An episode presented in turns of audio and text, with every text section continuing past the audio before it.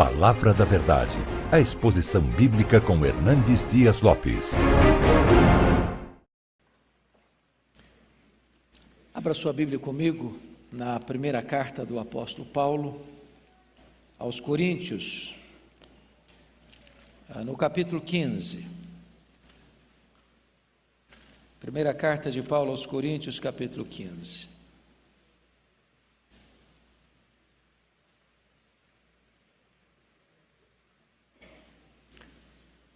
Talvez, irmãos, não haja na Escritura nenhum texto mais consolador, um texto mais encorajador, um texto mais terapêutico para a nossa alma do que esse texto. Nós vivemos dias de tantas tribulações, de tantas angústias, as pessoas com tanta ansiedade, tanta gente deprimida, tanta gente buscando a aliviar suas tensões, até mesmo em outros caminhos e em outros meios. Mas esse texto traz para nós uma cura emocional profunda, porque ele trata da realidade do que nos aguarda e nos espera. E eu convido você então para abrir a Bíblia e acompanhar comigo esta belíssima descrição que o apóstolo Paulo faz da nossa esperança. E ele escreve assim: Irmãos, venho lembrar-vos o evangelho que vos anunciei, o qual recebestes e no qual ainda perseverais.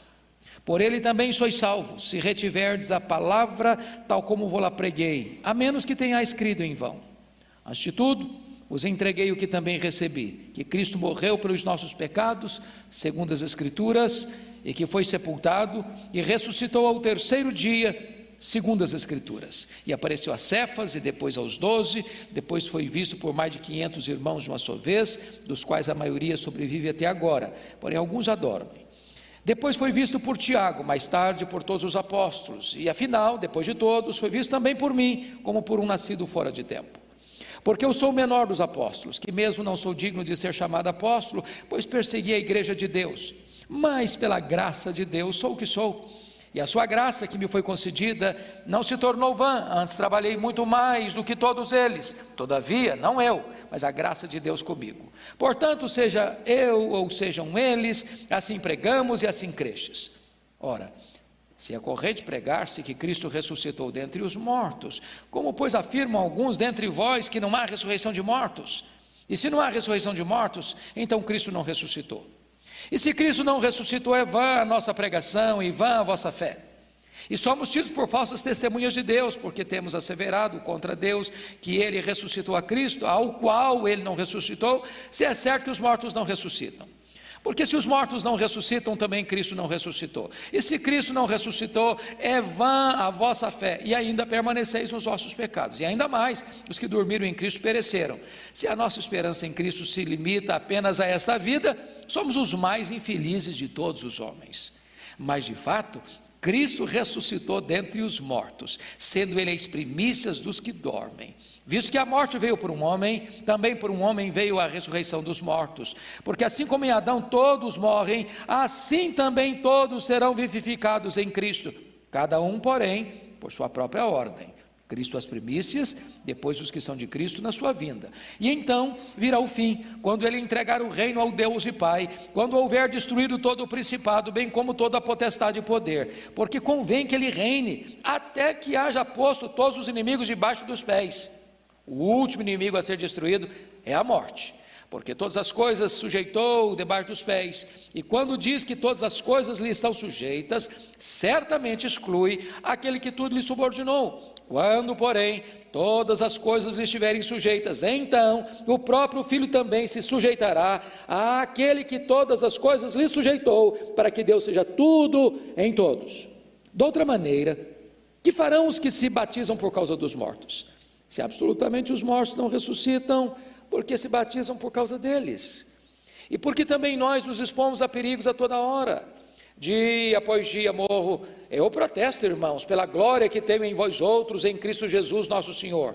Se como homem lutei em Éfeso com feras, que me aproveita isso? Se os mortos não ressuscitam, comamos e bebamos, que amanhã morreremos.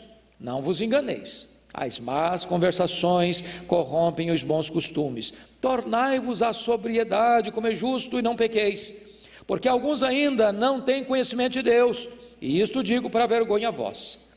Mas alguém dirá: Como ressuscita os mortos? Em que corpo vem? Insensato, o que semeias não nasce, se primeiro não morrer. E quando semeias, não semeias o corpo que há de ser, mas o simples grão, como de trigo ou de qualquer outra semente. Mas Deus lhe dá corpo como lhe aprouve dar, e a cada uma das sementes o seu corpo apropriado. Nem toda a carne é a mesma. Porém, uma carne dos homens, outra dos animais, outra das aves e outra dos peixes. Também há corpos celestiais e corpos terrestres. E sem dúvida, uma é a glória dos celestiais e outra dos terrestres. Uma é a glória do sol, outra a glória da lua e outra das estrelas. Porque até entre estrela e estrela há diferenças de esplendor, pois assim também é a ressurreição dos mortos. Semeia-se corpo na corrupção, semeia-se, ressuscita-se na incorrupção, semeia-se em desonra, ressuscita em glória, semeia em fraqueza, ressuscita em poder, semeia corpo natural, ressuscita corpo espiritual. Se há corpo natural, há também corpo espiritual, pois assim está escrito. O primeiro homem, Adão, foi feito alma vivente. O último Adão, porém, é espírito vivificante. Mas não é o primeiro espiritual, e sim o natural, depois o espiritual. O primeiro homem, formado da terra, é terreno. O segundo homem é do céu. Como foi o primeiro homem, o terreno, tais são também os demais homens terrenos. E como é o homem celestial, tais também os celestiais. E assim como trouxemos a imagem do que é terreno, devemos trazer também a imagem do celestial. Isto afirma, irmãos, que, car, que a carne e o sangue não podem herdar o reino de Deus, nem a corrupção herdar a incorrupção. Eis que eu vos digo um mistério. Nem todos dormiremos, mas transformados seremos todos. Num momento, num abrir e fechar de olhos, ao ressoar da última trombeta. A trombeta soará, os mortos ressuscitarão incorruptíveis e nós seremos transformados, porque é necessário que este corpo corruptível se revista da incorruptibilidade e que o corpo mortal se revista da imortalidade. E quando este corpo corruptível se revestir da incorruptibilidade e o que é mortal se revestir de imortalidade, então se cumprirá a palavra que está escrita: tragada foi a morte pela vitória. Onde está a morte, a tua vitória? Onde está a morte, o teu aguilhão? O aguilhão da morte é o pecado, e a força do pecado é a lei. Graças a Deus que nos dá a vitória por intermédio de nosso Senhor Jesus Cristo. Portanto, meus irmãos, sede firmes, inabaláveis e sempre abundantes na obra do Senhor, sabendo que no Senhor o vosso trabalho não é vão. Amém.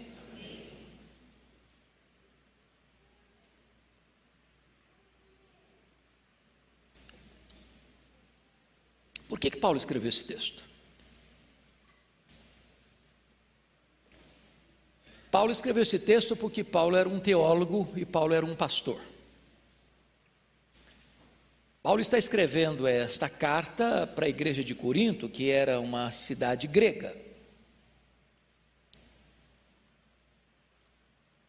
E vocês bem sabem que os gregos não acreditavam na ressurreição do corpo. Até acreditavam na imortalidade da alma, mas não na ressurreição do corpo. O problema é que a filosofia grega estava entrando para dentro da igreja e formatando a mente do povo. Em vez da palavra de Deus governar a igreja, a igreja estava sendo influenciada pelo pensamento secular. A ponto no verso 12 está escrito o seguinte: Ora, se é corrente pregar-se que Cristo ressuscitou dentre os mortos, isso era uma pregação corrente nas igrejas, nas igrejas gentílicas, inclusive lá em Corinto. Paulo diz assim: Como, pois, afirmam alguns dentre vós que não há ressurreição de mortos? O que Paulo está dizendo é que dentro da igreja de Corinto, havia alguns membros influenciados pelo pensamento grego de que não há ressurreição de mortos, uma vez que eles acreditavam que o corpo material, que a matéria era má, eles pensavam que a morte libertava a alma dessa prisão do corpo. E então, para eles, ressurreição era como que essa alma que já foi liberta pela morte voltasse a essa prisão. Então alguns estavam dizendo na igreja, bom, até que Cristo ressuscitou, não há dúvidas disso, isso é um fato notório, há, há provas incontroversas acerca disso, mas nós achamos que os mortos não vão ressuscitar. Então Paulo escreve esse texto para responder essas pessoas, para provar uma tese, e a tese é a seguinte: bom, se não tem ressurreição de mortos, então Cristo não ressuscitou. Agora, se Cristo ressuscitou, eu não posso negar a ressurreição dos mortos. Ou eu aceito o pacote todo, ou eu nego o pacote todo. Porque se Cristo ressuscitou, então os mortos vão ressuscitar. E a evidência de que os mortos vão ressuscitar é que Cristo ressuscitou. Então, Paulo agora vai defender essa tese da gloriosa esperança cristã. Sabe, irmãos, esta é a doutrina fundamental da esperança cristã. Sem ressurreição não tem evangelho. Sem ressurreição não tem esperança. Sem ressurreição, o que resta para nós é um lamento doloroso e dramático. É bem verdade que o túmulo vazio do Senhor Jesus Cristo é o berço da igreja. Se Cristo não tivesse ressuscitado, então nós não poderíamos estar aqui hoje cantando, pregando, ouvindo e celebrando. Agora, notem vocês, essa verdade é uma verdade perseguida. Talvez nada nesse país é uma realidade tão pungente quanto a cristofobia. E no mundo afora. Mas sabem por que Jesus é tão odiado hoje? É porque ele está vivo. É por isso que ele é odiado. Ninguém odeia os Césares de Roma. Ninguém odeia os, os faraós do Egito. Ninguém odeia os ditadores do passado antigo. Sabem por quê? Porque eles estão mortos.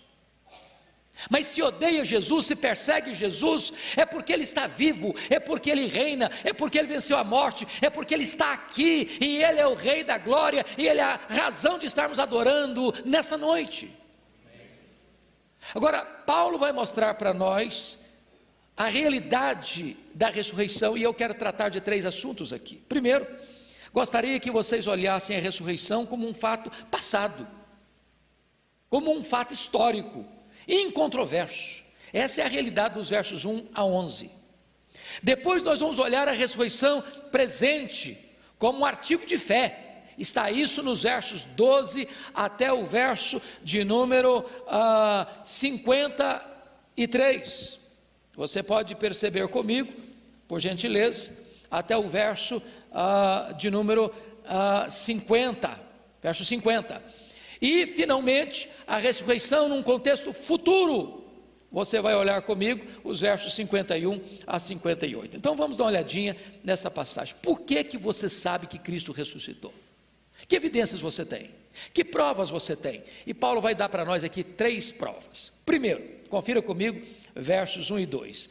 Primeira prova que Paulo dá que Cristo ressuscitou é porque os crentes da igreja de Corinto foram salvos por ele também sois salvos, se retiverdes a palavra tal como vou lá preguei. Em outras palavras, ninguém pode ter sido salvo pelo Evangelho, por Cristo, se ele tivesse sido vencido pela morte.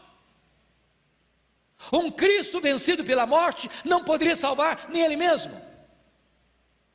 Se não tivesse ressurreição, a cruz seria um símbolo consumado do fracasso. É porque ele ressuscitou, é que nós nos gloriamos na mensagem da cruz. A cruz não foi um sinal de derrota, mas de vitória, porque Jesus Cristo entrou na morte, arrancou a guilhão da morte, matou a morte, venceu a morte, inaugurou para nós a imortalidade. E quando você hoje ouve o Evangelho do Cristo que venceu a morte, por este Evangelho, você é salvo, porque você está aqui, é prova de que Jesus ressuscitou. Segundo, Paulo diz: Jesus ressuscitou, é outra evidência, é por causa das Escrituras do Antigo Testamento, porque notem comigo nos versos 3 e 4 que diz que ele morreu pelos nossos pecados, segundo as Escrituras, foi sepultado, ou seja, de fato ele morreu e ele ressuscitou segundo as Escrituras. Em outras palavras, meus irmãos, a ressurreição do Senhor Jesus Cristo, não, a morte do Senhor Jesus Cristo não foi um acidente, não foi um acidente. Ele não morreu porque ele sucumbiu ao poder de Roma. Ele não morreu porque o sinédrio tramou contra ele e prevaleceu. Ele não morreu porque Pilatos covardemente o sentenciou à morte, uma uma vez que Judas o traiu, uma vez que Pedro negou, uma vez que os seus discípulos o abandonaram. Ele morreu pelos nossos pecados, segundo as Escrituras tudo estava planejado e desde a eternidade nunca houve um minuto sequer onde o Pai recuou nesse grande projeto de entregar o seu filho em morte, morte e cruz pelos nossos pecados. Mas também Paulo diz que ele foi sepultado e ressuscitou, segundo as Escrituras. Sabe o que significa isso? Se a morte dele não foi um acidente, a ressurreição dele não foi uma surpresa. A ressurreição também estava planejada e planejada desde a eternidade. A vitória da, sobre a morte não foi casual, foi programada por Deus, decretada por Deus, e isso desde os tempos eternos. Então, se ele venceu a morte, isso a Escritura definiu com toda clareza, e porque a Escritura se cumpriu, nós podemos crer na gloriosa verdade da ressurreição do Senhor Jesus Cristo. Terceira evidência que Paulo nos dá nesse capítulo, ele prova que ressuscitou, porque ele não só ressuscitou, mas apareceu para vários irmãos, e começa a partir do verso 5, Paulo descrever. Ele apareceu a Cefas, depois aos doze, no versículo 8, no 6, ele diz mais de 500 irmãos de uma vez, depois ele disse que ah, no verso 7, ele apareceu a Tiago, depois a todos os apóstolos, versículo 8, depois, finalmente, por mim. Em outras palavras, meus irmãos, a ressurreição de Jesus Cristo foi um fato comprovado, com provas irrefutáveis, com evidências absolutamente convincentes. Não só porque ele apareceu para as pessoas, mas a ressurreição de Jesus Cristo mudou o cenário dessas pessoas para quem ele apareceu. Eram pessoas covardes, agora são pessoas audaciosas. Eram pessoas derrotadas pelo medo, agora enfrentam os açoites, as cadeias, o martírio e a morte. Houve uma mudança radical na vida delas. Essa verdade gloriosa transformou a história delas. Então o apóstolo Paulo argumenta aqui para nós que, com respeito ao passado, a ressurreição é uma verdade inquestionável, absolutamente irrefutável. Mas essa, a, a, esse texto vai mostrar para nós a segunda lição: é que a ressurreição também é, no contexto presente, um artigo de fé. E Paulo então começa no versículo 12 fazendo este tipo de argumentação. Ora, se é corrente pregar-se que Cristo ressuscitou dentre os mortos, como, pois, afirma alguns dentre vós que não há ressurreição de mortos? E ele começa a argumentar assim: se não há ressurreição de mortos, então Cristo não ressuscitou. E se Cristo não ressuscitou, então não tem ressurreição de mortos. Agora, vamos pensar, Paulo diz, na possibilidade então de Cristo não ter ressuscitado. Bom, se Cristo não tivesse ressuscitado, nós teríamos que admitir que o um engano salvou o mundo. Então nós teríamos que dizer que uma mentira foi a mais boa nova que o mundo já escutou. Porque foi esta mensagem que ele ressuscitou que transformou a história, que mudou a sua e a minha vida. Mas Paulo vai argumentar aqui de uma maneira gloriosa: se Cristo não ressuscitou, diz ele no verso 14, então é vã a nossa pregação. Então o que vocês e eu estamos fazendo aqui é uma loucura. Então se reunir para ouvir a leitura e a pregação da palavra de Deus é uma tolice. Então o cristianismo está esvaziado de conteúdo e toda a sua prédica não passa de uma quimera, de uma, de uma, de uma utopia, de uma irrealidade, de uma fantasia louca. E ele diz mais: se Cristo não ressuscitou, é vã a vossa fé. Então a sua crença, a sua confiança em Cristo, nada mais é do que uma ilusão. Então os cristãos estão todos iludidos. Então os que morreram pela sua fé morreram em vão. Então, quando você pôs a sua confiança em Cristo e a sua vida foi arrancada das trevas para a luz e da escravidão do pecado para a liberdade dos filhos de Deus, nada disso aconteceu, tudo isso é fantasia da sua cabeça. E Paulo prossegue disso, confiram comigo, por favor, no versículo 15: se Cristo não ressuscitou, nós somos falsas testemunhas de Deus, nós estamos dizendo que Deus fez uma coisa que Ele não fez, e quando você diz que alguém fez o que Ele não fez, você é uma falsa testemunha, isso é um pecado de perjúrio. E ele diz mais, versículo 17, confira comigo: se Cristo não ressuscitou, ainda permaneceis nos vossos pecados, então não tem salvação, então não tem redenção, então não tem bem-aventurança eterna, então não tem céu, então não tem futuro para você, então você está debaixo da condenação dos seus pecados, se ele não ressuscitou, porque se ele não ressuscitou, ele não pode ser redentor, então ele não poderia salvar nem a ele mesmo, quanto mais a você e a mim. Mas Paulo prossegue e diz, versículo 18, confira comigo: se Cristo não ressuscitou, então os que dormiram em Cristo pereceram.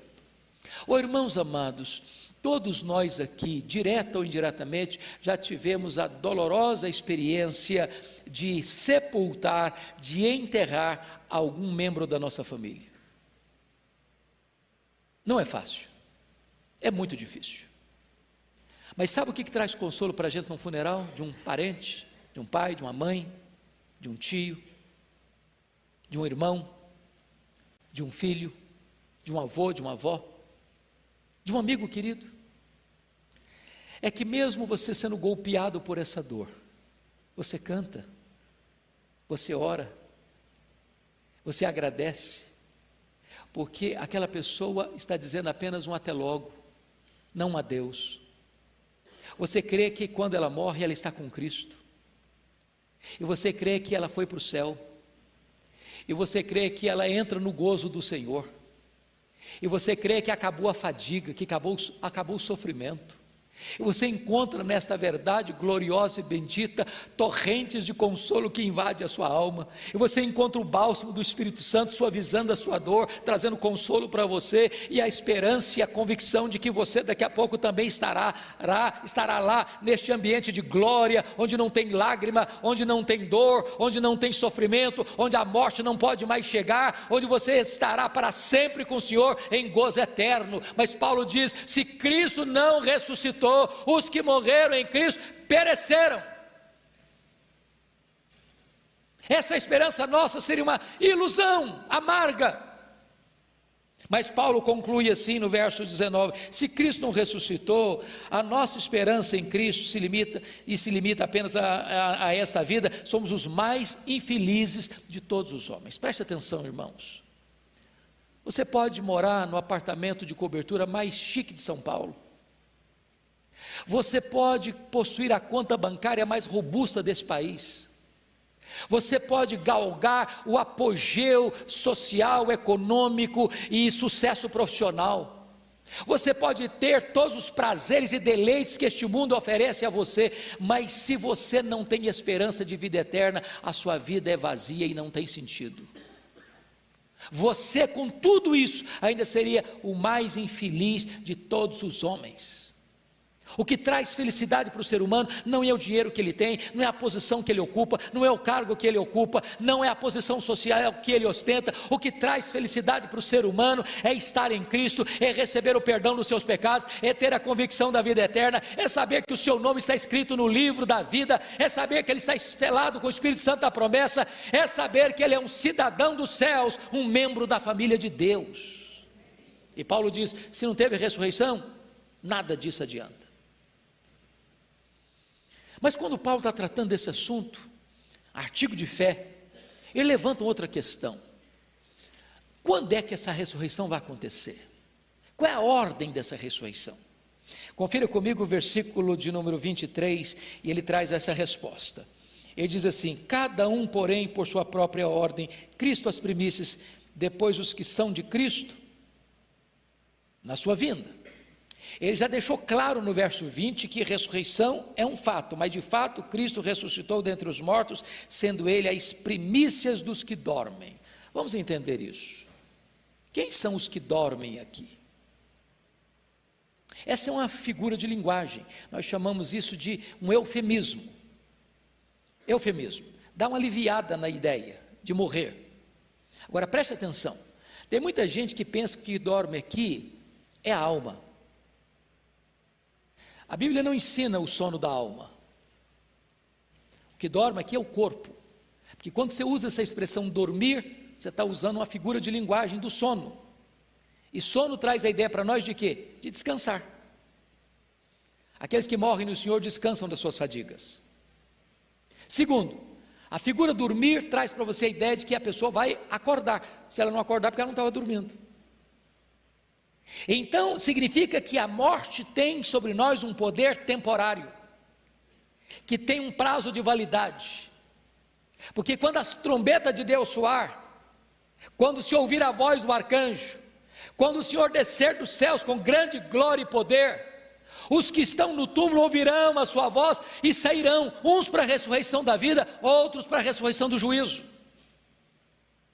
Então, Paulo não está falando aqui de som da alma. Quando um crente morre, meus irmãos, a alma não vai para a sepultura, a alma não fica inconsciente, a alma vai imediatamente para o céu desfrutar do gozo eterno.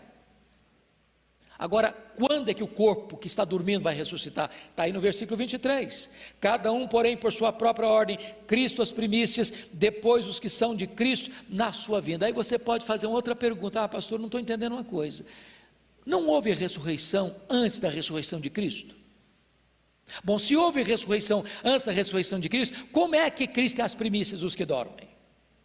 Porque no ministério de Elias teve ressurreição, no ministério de Eliseu teve ressurreição, no próprio ministério de Cristo ele ressuscitou o filho da viúva de Naim, a filha de Jairo e o seu amigo Lázaro. Por que então ele, Jesus, que ressuscitou depois dessas pessoas, as primícias, os que dormem?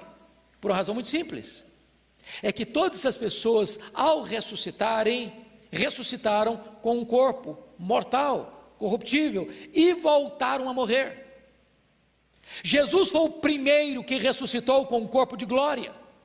Jesus foi o primeiro que ressuscitou para nunca mais morrer. E ele está dizendo o seguinte: que todos aqueles que morreram, desde Abel até a última pessoa antes de Jesus voltar, quando Jesus voltar, estas pessoas ressuscitarão. Ele abrindo a fila e nós seguindo a fila liderada por ele. Mas Paulo argumenta algo aqui muito importante. Quais as implicações de você entender que Cristo ressuscitou? E ele vai levantar três assuntos importantíssimos aqui. Primeiro, a evangelização. Segundo, o sofrimento. Terceiro, a santificação. Primeiro, vamos ver a questão da evangelização, versículo 29. E, uh, versículo 29. Olha aí comigo. De outra maneira, que farão os que se batizam por causa dos mortos? Se absolutamente os mortos não ressuscitam, por que se batizam por causa deles? Aí você diz, Paulo, eu não estou entendendo você agora. Que negócio é esse de batizar pelos mortos? Sabe o que acontecia, irmãos? Lá na antiga Grécia, lá em Corinto, por influência da cultura pagã, da religião pagã, quando aqui essas pessoas vieram do paganismo para o cristianismo, vieram trazendo alguns resquícios desse paganismo.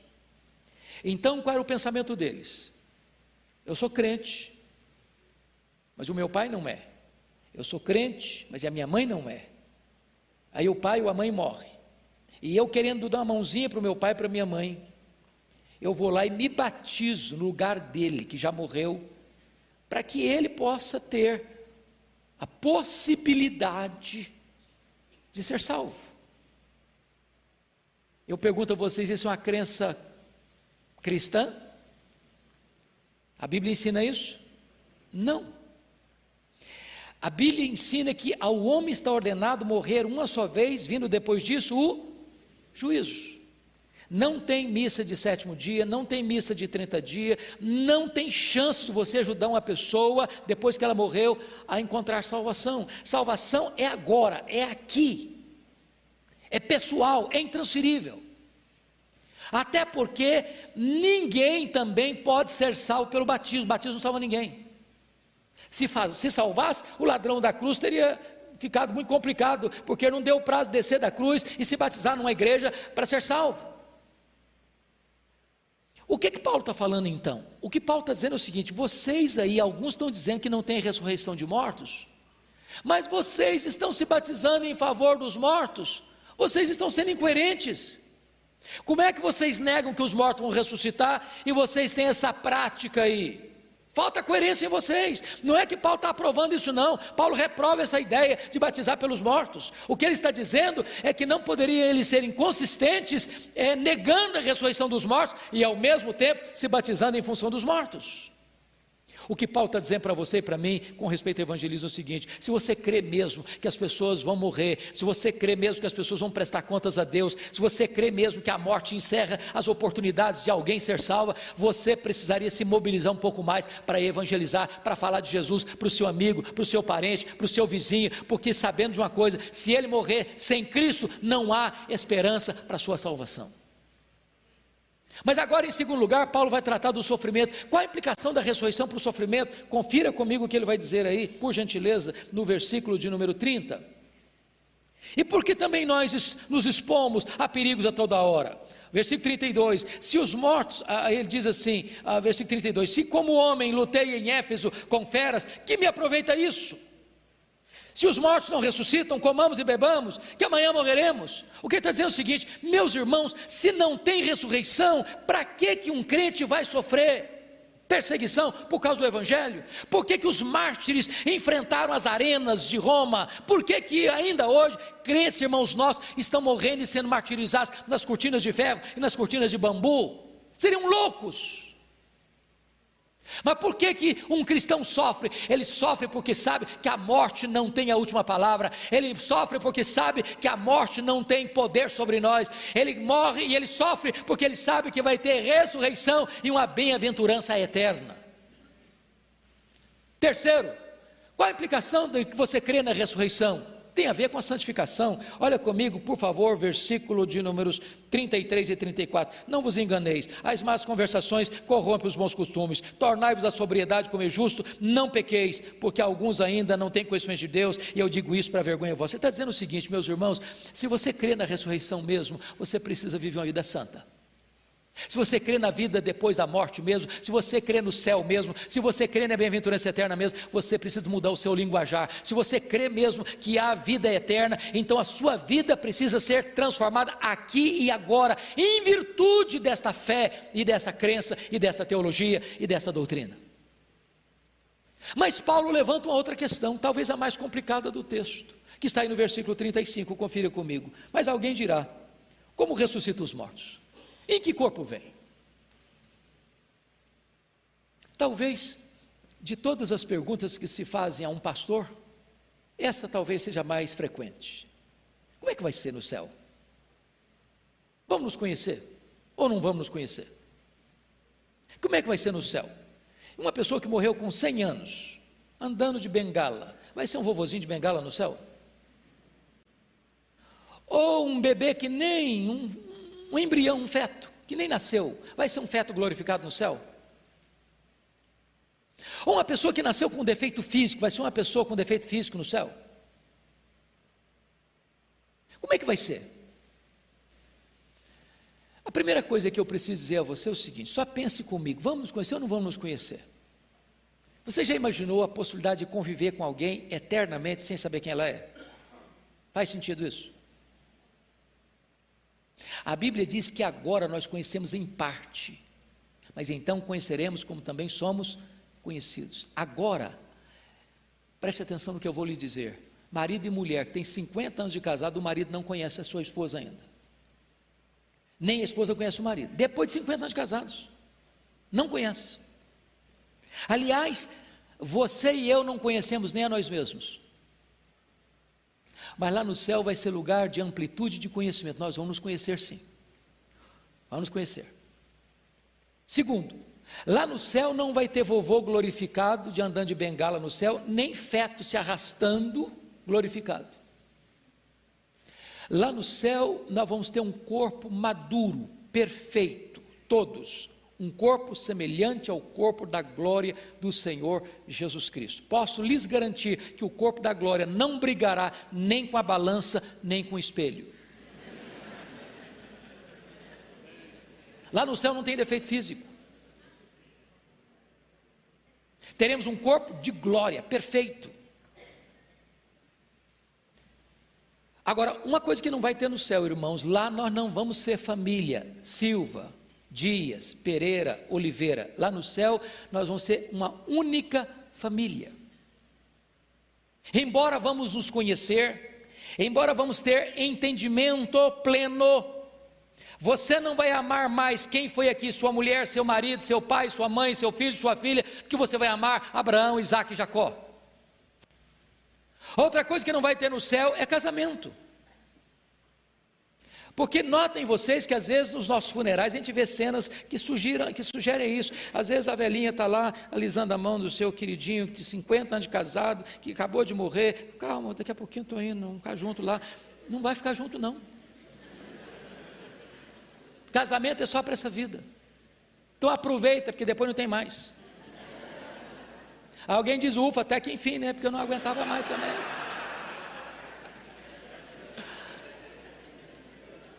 Lá no céu nem se casa e nem se dá em casamento. Agora preste atenção que Paulo levanta em tua pergunta: em que corpo vem? Como é que vai ser esse corpo? E Paulo, para responder essa pergunta, usa três figuras magníficas. A primeira figura é a figura da semente, a segunda figura é a figura da carne e a terceira figura é a figura dos astros. Vamos ver a primeira figura que ele usa. Olha comigo, por gentileza, o versículo de número 36. O que semeias não nasce se primeiro não morrer. O que semeias não, ah, não semeias o corpo que há de ser, mas o simples grão como de trigo ou de qualquer outra semente. Mas Deus lhe dá corpo como lhe aprove a cada um, se, a, a cada uma das sementes, o seu corpo apropriado. O que significa isso? Significa que o corpo da ressurreição vai ter continuidade e descontinuidade. Em outras palavras, se morrer o Zé da Silva, não é o Antônio Pereira que vai ressuscitar, é o Zé da Silva.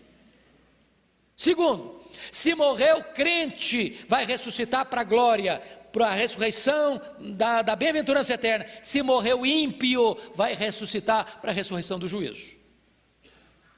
Essa é a continuidade. Qual é a descontinuidade?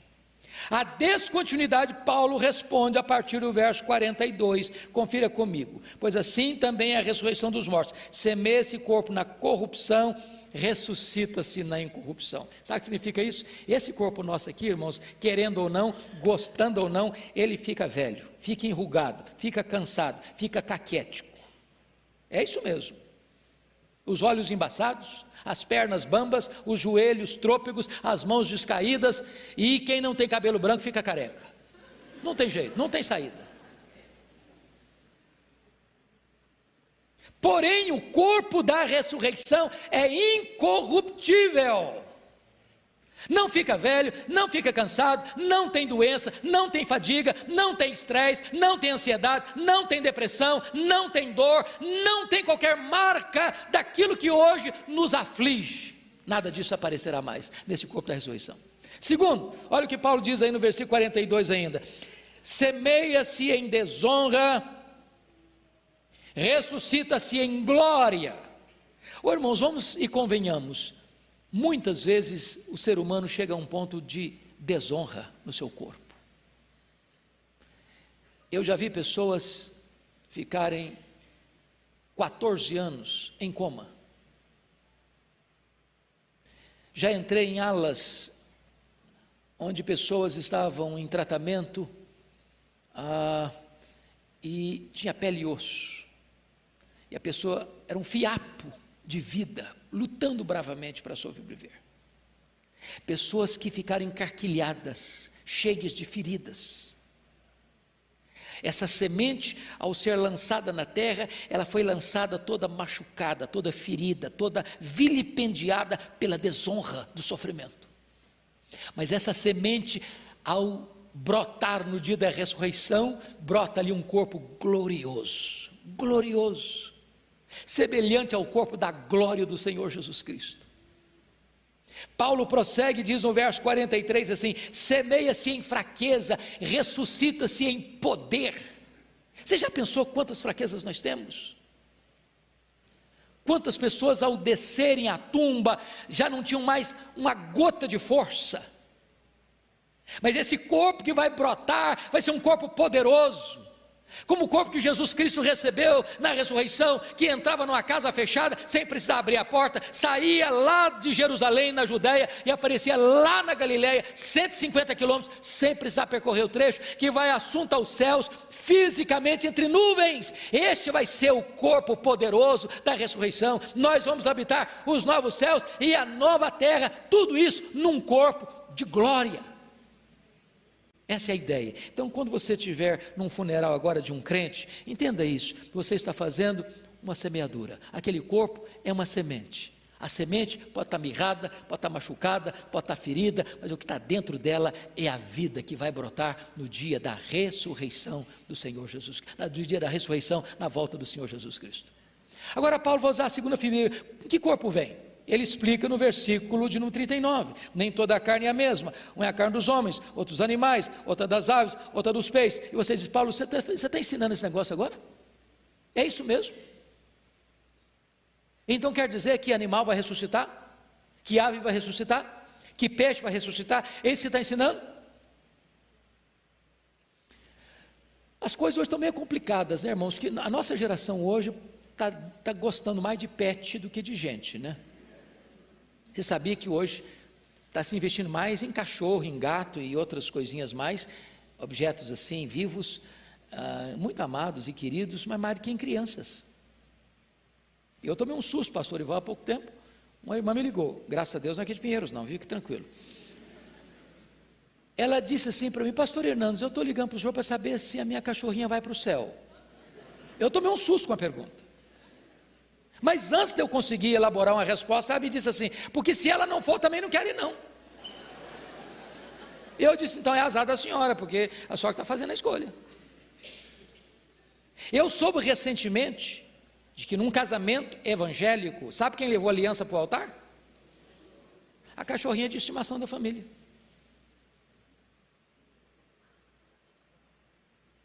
Preste atenção, irmãos, no que eu vou dizer. Quando Deus foi criar os seres, Deus criou três tipos de seres: anjos, homens e animais. Os anjos têm espírito, mas não têm corpo. Os animais têm corpo, mas não têm espírito. Você e eu temos corpo e espírito. Quando Jesus Cristo foi para a cruz, ele não morreu para redimir o seu cachorrinho, por mais amado que ele seja. Ele morreu pelos nossos pecados. E ele ressuscitou para a nossa justificação. Agora, o que que Paulo está argumentando? Pense comigo na cena que eu vou descrever, por favor. Imagine que hoje morre o um membro da família e você vai lá e sepulta. Daqui a 100 anos, se você abrir aquela cova, o que, que tem lá dentro? Terra. 100 anos depois, morre o cachorrinho estimado da família e vai alguém lá e sepulta na mesma cova. Daqui a 100 anos, se você abrir, o que, que tem lá dentro? Terra. Daqui mais 100 anos morre o peixinho do aquário. Você vai lá e sepulta na mesma cova. Daqui a 100 anos que você abrir lá, o que, é que tem lá? Terra. Daqui a 100 anos morre o papagaio. Vai lá e sepulta na mesma cova. Daqui a 100 anos, o que, é que tem lá dentro? Terra. E no dia da ressurreição, como é que fica? Porque está tudo misturado: pode homem, pode animal, pode ave, pode peixe. O que Paulo está argumentando conosco, irmãos, é que Deus sabe distinguir o que é pó de homem, o que é pó de animal, o que é pó de ave, o que é pó de peixe. O que vai levantar do pó são aqueles por quem Cristo morreu, você e eu. É isso que Paulo está argumentando. Mas ele tem uma terceira ilustração para dar: em que corpo vem? Confira comigo, verso 40. Também há corpos celestiais e corpos terrestres. Sem dúvida, um é a glória dos celestiais e outra dos terrestres. Um é a glória do sol, outra é a glória da lua, outra é a glória das estrelas, porque até entre estrela e estrela há diferença de esplendor. Sabe o que Paulo está dizendo? O corpo de glória, todos eles serão luminosos, mas nem todos eles brilharão com a mesma intensidade. Pode ter certeza disso. O que está escrito na Bíblia, lá em Daniel capítulo 12, 2 e 3, é que os que a muitos conduzirem à justiça brilharão como o sol no seu fulgor, como as estrelas para sempre e eternamente. Aliás, penso eu que essa é uma das melhores maneiras de você entender o que é galardão. Preste atenção nisso. A salvação é pela graça, mas o galardão é pelas obras. Eu acho que tem muito crente que vai chegar lá no céu meio lusco-fusco.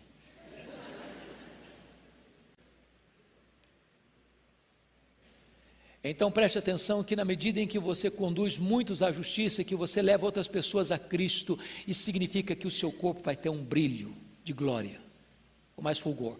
Isso não significa que vai ter inveja no céu. Lá no céu não é lugar de inveja, nem de disputa. Mas algumas pessoas, segundo 1 Coríntios 3, de 11 a 15, vão entrar no céu sem receber galardão. Outros vão entrar no céu e ainda receberem galardões. Mas eu quero concluir. Quando Paulo vai fazer outra pergunta, como é que vai ser então, já que nós vamos ressuscitar no dia que Jesus vai voltar, como é que vai ser esse negócio? Confira comigo, por favor, versículo 51. Eis que vos digo um mistério: nem todos dormiremos, mas transformados seremos todos num momento, num abrir e fechar de olhos, ao ressoar da última trombeta. A trombeta soará, os mortos ressuscitarão incorruptíveis e nós seremos transformados. Sabe o que Paulo está dizendo aqui? Jesus vai voltar repentinamente, no momento. A palavra momento aqui é a palavra átomo no grego. Até bem pouco tempo, um elemento indivisível. E esse momento é um momento tão rápido, tão repentino, que ele foi comparado no grego clássico como o faiscar de uma estrela, ou como dardejar da cauda de um peixe, ou como você abrir e fechar seus olhos. Vai ser com essa velocidade que Jesus volta, e vai ser com essa rapidez que os mortos ouvem a sua voz e saem dos túmulos. Não dá prazo para se preparar, não, viu? Prepara agora. Prepara agora. Prepara agora. Quando perguntaram para João Wesley o que você gostaria de fazer quando Jesus voltar, ele disse: Eu vou gostar de fazer o que eu faço todo dia, todo dia eu estou preparado, estou dizendo, Maranata, a hora vem, Senhor Jesus. Outra coisa que esse texto está dizendo é o seguinte: tem muito crente que vai ler a Bíblia, ah, pastor, eu leio profecia, eu entendo profecia, esse negócio eu entendo tudinho aí. Jesus não volta nos próximos 500 anos. Pelas contas que eu já fiz aqui, nos próximos 500 anos ele não vem, não, pode ficar tranquilo. Agora entenda que Paulo era o maior teólogo do cristianismo, e olha o que, é que ele vai dizer, por favor, no verso 52. E então, e nós seremos transformados. Paulo, o maior teólogo do cristianismo, esperava Jesus na sua geração. Nenhum de nós tem autoridade para dizer: não, Jesus vai voltar agora, não. Pode cruzar os braços, pode ficar tranquilo, pode sossegar o coração. Ele não vem agora, não. Pois todos nós deveríamos esperar Jesus voltar para o nosso dia, para a nossa geração, para hoje. É agora, é nós esperando a volta do nosso glorioso redentor. E então Paulo conclui de uma maneira gloriosa. Chama a sua atenção para isso. Olha comigo o que ele vai dizer no versículo 54. E quando este corpo corruptível se revestir da incorruptibilidade, e o que é mortal se revestir da mortalidade, então se cumprirá a palavra que está escrita: tragada foi a morte pela vitória. Eu imagino Paulo personificando a morte. E ele chega na cara da morte bota o dedo no nariz da morte e pergunta para a morte: onde está, a morte, a tua vitória? Onde está, a morte, o teu aguilhão? Tragada foi a morte pela vitória. Oh, irmãos amados, que coisa gloriosa! O rei dos terrores, o último inimigo a ser vencido, foi derrotado, foi nacauteado, a morte morreu na morte de Cristo, quando ele ressuscitou dentre os mortos, e ele arrancou o aguilhão da morte, e a morte não tem mais a última palavra, o túmulo gelado não é o nosso último endereço, agora morrer para um crente não é mais uma tragédia, morrer para um crente é deixar o corpo e habitar com o Senhor, morrer para um crente é partir para estar com Cristo, que é incomparavelmente melhor, morrer para um crente é bem-aventurado a morte para Deus é preciosa, a morte dos seus santos, não temos mais medo da morte, porque a morte foi vencida e tragada pela vitória. E Paulo diz: graças a Deus que nos dá a vitória por intermédio de nosso Senhor Jesus Cristo. Aí Paulo conclui, no verso 58, dizendo assim: portanto, meus irmãos, sede firmes, inabaláveis, sempre abundância na obra do Senhor porque o vosso trabalho no Senhor não é vão. Parece que Paulo mudou de assunto, mas não mudou não. O que Paulo está dizendo é o seguinte: você crê mesmo naquilo que foi dito aqui hoje? Você crê em ressurreição mesmo? O que você faz com essa verdade? Acomoda-se? Cruza os braços? Se você crê nessa verdade, se levante, irmão. Descruza os braços. Comece a trabalhar. Comece a fazer a obra de Deus. Comece a pregar o Evangelho. Comece a testemunhar de Cristo. Entenda uma coisa: que esse trabalho seu no Senhor não é vão. Até um copo de água fria que você der para alguém vai receber galardão. Se você levar muitos à justiça, você vai brilhar como, como as estrelas para sempre e eternamente. Então, se você crê que Jesus ressuscitou, se você crê que você vai ter um corpo de glória, se você crê que a oportunidade de fazer a obra de Deus é agora, se você crê que a morte bota um ponto final nessa esperança, comece a fazer a obra de Deus enquanto é dia, porque vai chegar a noite e ninguém vai poder mais trabalhar. Vamos ficar em pé e vamos orar ao Senhor.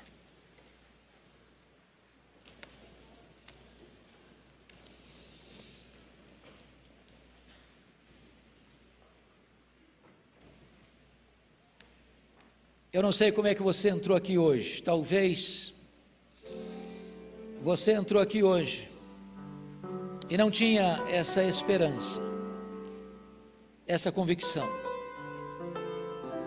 Mas hoje eu quero dizer a você que Jesus Cristo, aquele que venceu a morte, está aqui, poderoso para salvar você, para perdoar os seus pecados para dar a você a segurança, a certeza e a alegria da vida eterna. Talvez você veio para cá hoje, mas você estava tão apegado às coisas desta vida, tão enamorado com as riquezas deste mundo, que você só se alegrava até então com as coisas daqui, mas agora você pode olhar para a cruz, para o túmulo vazio, para a esperança do céu e começar a se gloriar em Cristo e a buscar as coisas lá do alto e viver na perspectiva da ressurreição e da segunda vinda de Cristo. Eu quero encorajar você hoje a colocar sua vida nas mãos de Deus e alimentar no seu coração esta viva esperança para viver os dias que resta ainda você viver na presença de Deus e para a glória de Deus. Nós te agradecemos, Senhor, pela tua palavra, pela esperança que ela nos traz, pelo gozo inefável que ela nos transmite.